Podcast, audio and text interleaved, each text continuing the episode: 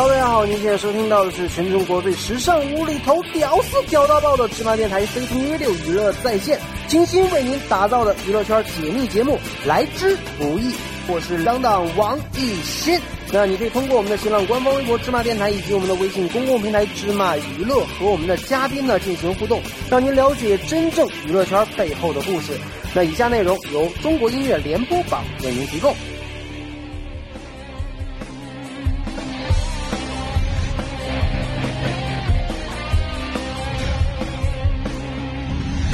Hello，大家好，您现在收看到的是《魔法世家》中国音乐联播榜，我是当当王艺兴。那今天我们名人坊很开心，请到了一位很重量级的嘉宾，那算是流行音乐的一个鼻祖之一了。因为在我内心中，其实还蛮崇拜他的。他是谁呢？就是我们的李泉老师。大家好，艺兴好。嗯，呃，刚说那个“鼻祖”两个字，差点把我吓 吓倒下去，有吗？对呀，真的。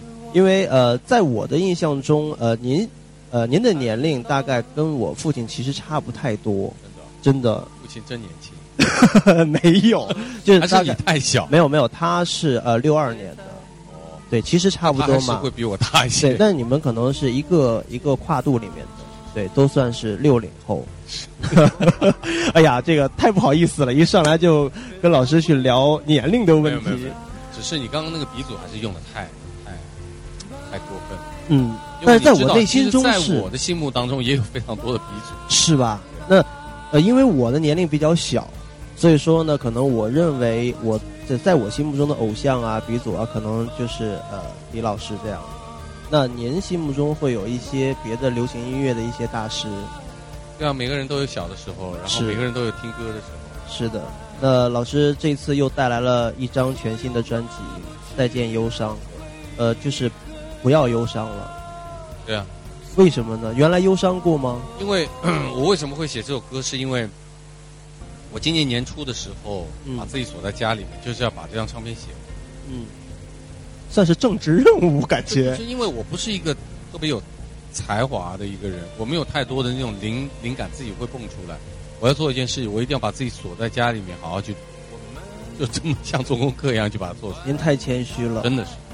那这张呃专辑和以往的专辑有什么不一样的吗？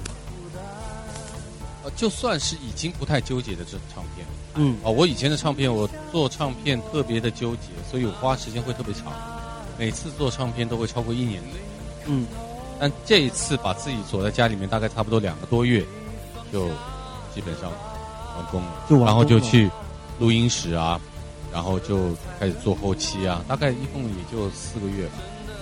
这张唱片就和大家见面了。那这张唱片的曲风还是保留着以往的曲风吗？其实我每一张的曲风都有一些不一样。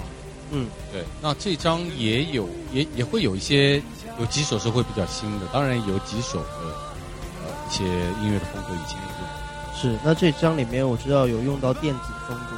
嗯。那之前和您的风格可能不是特别一样。没有，其实我觉得我，你既然认我是鼻祖，那。可能我倒真要说，就是所谓的电子音乐，呃，我在零零年的唱片就有。对，在岛中央那张唱片的时候，我就开始做。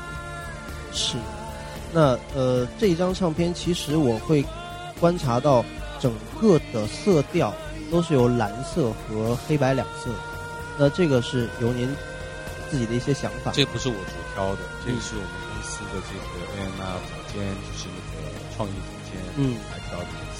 而且我我个人蛮蛮喜欢的，嗯就是蛮符合这张唱片淡淡的自然的那种色调。嗯，那您觉得这张唱片的用一句话来去形容，您觉得四个月出来的一张唱片应该怎么去形容它？是自然，自然，就最真实的，最真实。因为润色的东西比较少，嗯，该是怎么样出来就出来。是，那我们都知道，呃，李泉老师。为很多艺人，呃，做过很多很厉害的歌曲，也这些歌曲也都很火。那自己也在圈里面发了，应该是有九张、十张这个样子。对，对。那我们都知道，之前在很小的时候，您学的是古典音乐，那怎么会去现在转到这这个流行音乐上面来呢？我是在四岁的时候就被家人逼在钢琴前面。哦，被逼的。对，跟现在很多的小朋友都是一样。嗯。但是那个逼的厉害，现在的小朋友你逼一下呢，一天也就练一个小时。对。两个小时已经很苦了。对。可是我们那时候一逼呢，一天就四个小时到五个小时。哦，就四岁就被逼成这个样子了。就是那个时候，逼逼我练琴的的唯一的原因就是。必须要上音乐学院，哦，然后呢，上了音乐学院，我是大概差不多七岁就去了音乐学院的附校，哦，对，然后到差不多九岁十岁开始就就开始到外面去参加比赛了，因为那个时候的音乐学院它基本上招生数量非常非常少，嗯，现在音乐学院招招生已经扩扩招了，扩招很多。我记得那个时候的音乐学院，我们一届，包括所有的乐器啊，嗯，大概一届才三十。也就是一个小编制的乐团，就是一个一个非常小编制的，然后一届大概弹钢琴的才五到六个。哦，对，所以那那五到六个人呢，就是极其严格的，每天这样有人盯着你去练琴，然后每年都会有呃大量机会让你们去参加各种各样的比赛。嗯，那之前是呃一直是学习的古典音乐，对，可是后来。呃，可能是因为您的年龄的关系，还是因为呃真正热爱音乐，就开始组建了自己的一支乐队。那那是到我的叛逆期了，因为我组乐队是在我中学的时候。嗯嗯，我记得我是大概在差不多初一、初二的时候就开始唱歌了，因为我那个时候唱歌唯一的愿望就是我要摆脱一点点那么辛苦的练琴。嗯，哦，我在练琴的间隙可以唱一首我昨天在唱片里面听到的一首歌，我觉得太开心了。然后，所以我的唱歌跟写歌就是从那个时候开始。哦，对，也就是乐队给您给您带来的就是唱歌、写歌。没有没有没有，就是我是说我初一初二那个时间段，那个时间。我做乐队是在我高三的时候。哦，高三的时候。因为到了高三以后，也认识一些，呃，很多其他的一些朋友啊。嗯。呃，除了学校以外的。嗯。呃，他们都喜欢唱歌，都喜欢做做乐队，有有有人打鼓，有人。弹贝斯，就刚开始嘛，小孩开始做乐队，就是，那我当然弹琴啦，弹 keyboard，然后唱歌，所以我是从那个时候开始搞乐队。就搞的第一个乐队还是都是您自己？对，还是很摇滚。嗯，那呃，乐队有没有什么成绩呢？当时任何的成绩，就是一个玩，连找那个排练的地方都都找不起啊，都是学生嘛，然后我找的人也都是学生啊，也有大学的，也有其他的。大学的、中学的，嗯，大家那些零零花钱哪哪租得起排练的地方？是，然后也买不起那个乐器啊，对啊，就就很。那当时排练会在哪里排练呢？有的时候偷偷摸摸会在我的琴房，嗯，有的时候也在外面哪一个朋友、哪一个队友在哪里找了一块什么样的地方，什么样的地方都去过啊，地下室啊，那种仓库啊，嗯，什么就是哪里。有办法就去哪里，嗯，那不会有一些扰民的状态吗？有啊，常常会被人赶出来。那这个时间段您是在上海？对，在上海。那呃，其实我们都知道上海是一个比较呃小资的城市。那从您在写歌的一些呃文笔当中，可能也会听出有这样的味道。嗯，对。那这个呃这种手法是从您在呃初中、高中的时候就已经有了吗？是，我觉得我。不知道自己是什么手法，嗯，只是这么去写，而且呢，“小资”这个词呢，其实哦是泛指，就是对生活喜欢生活，喜欢吃点好的，穿点好的。对，我就其实我觉得现在整个中国很多人都喜欢小资，是喜欢有情调的东西啊，或者去怎么样？其实我觉得上海呢，它只不过可能它。要早一点吧，因为它二三零年代就有过这么一个历史，是有很多，呃，那个时候就有流行音乐、有唱片、有电影，有很多这些东西，所以呢，他可能复古复的比较快一点。嗯，那对我们来讲，就是完全是新一代了。嗯嗯，然后我是从学古典音乐，然后为了摆脱古典音乐的那种辛苦，然后去偷偷摸摸去写一些歌。所以那个完全是一个嗯不一样的一个路程，嗯，呃，我一直到大学两年级的时候就跟唱片公司签约，成为就是专业的歌手。哦，两年级的时候就大大二的时候就已经成为歌手。对对，我大二的时候呃签约在那个滚石的魔岩唱片。嗯啊，你知道魔岩？我知道，我知道。魔岩唱片是在九零年代从台湾到内地来的，是第一个唱片公司，是很了不起的一家公司。那当时好像，呃，在同在这家公司里面也会有很多艺人，很多啊，就是包括后来大家知道的唐朝啊，嗯，呃，黑豹，嗯，魔岩三杰，嗯，是。那个时候你已经不再玩乐队了。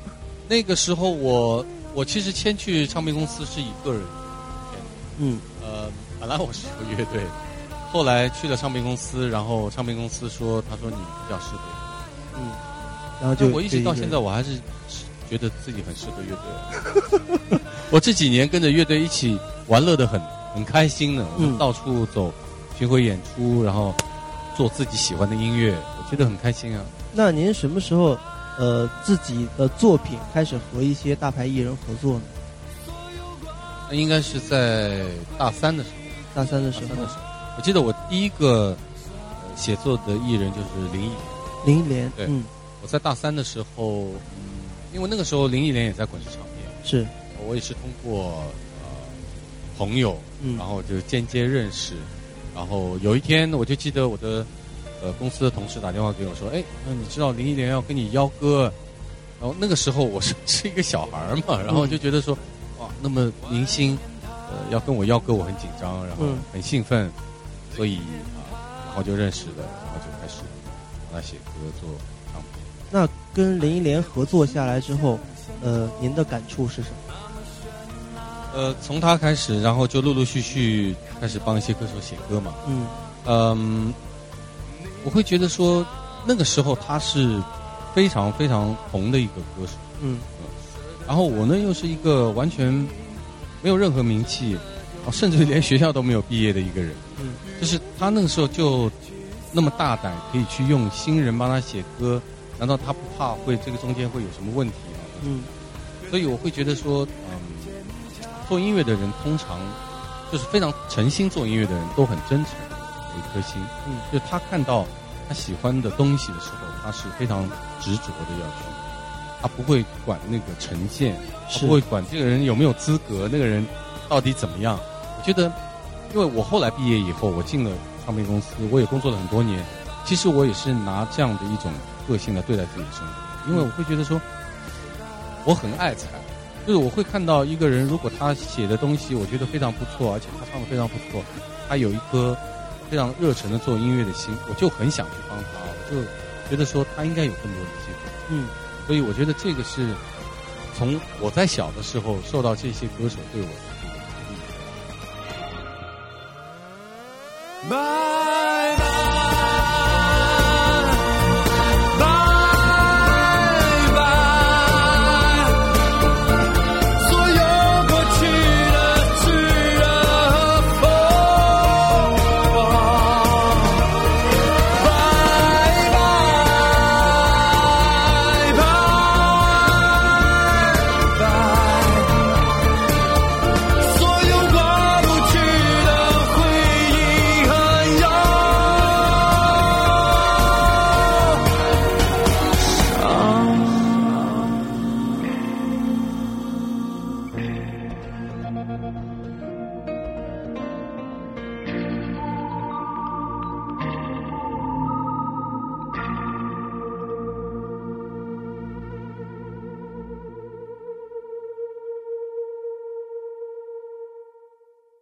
您觉得说跟这些艺人合作了之后，会不会对自己也是一种提升？呃，跟每一个人的合作都在不同的程度上对我是一种嗯，嗯，我后来在差不多九十年代末期的时候，呃，去了另外一家唱片公司，然后跟刘德华合作。哦，对，他那个时候也是跟我同属同一家唱片公司，叫 BMG 唱片。嗯，嗯。而且他在 BMG 唱片里面自己单独又开了一家公司。哦，然后呃是经纪公司，嗯，然后那个时候的我的经纪约是签给刘德华的，所以哇，他是我的老板。哇，他然后在那两年里面我就呃去他的这个工作室，然后成为他的呃专职的制作人，嗯，跟跟帮他写歌，所以在那个一年多的这个工作里面，我也认识到是一个艺人的辛苦，因为我小时候。离那些艺人跟明星其实蛮远的。虽然我进入唱片这个行业，但是我的个性是属于那种，我喜欢自己的生活，我不太喜欢艺人的生活，不太喜欢那种荧光灯的生活。嗯，我不太参加那些宣传呐，或怎么样。嗯，属于是两类人，真的是不太一样的。嗯，但是我从他的身上看到一个艺人的敬业。他是那个时候会，我记得九九年那个时候我去香港帮他录音。呃，我每天大概工作八九个小时，我已经会觉得有点累。嗯，可是他八九个小时录完音以后，就去拍戏，就去拍戏了，拍戏。所以他几乎每天那个时候，我看他每天的生活就是这样。所以我就觉得说，哦，原来以前我认为自己做了多多呃多多的一些事情或者怎么样，其实我觉得还是很多人是很厉害的。不愧他是天王。对。那有了这个头衔之后，付出的可能会更多一些，更辛苦一些。那呃，您跟刘德华合作了大概有多久？大概有两两三年。两三年的时间，一直在帮天王去做呃。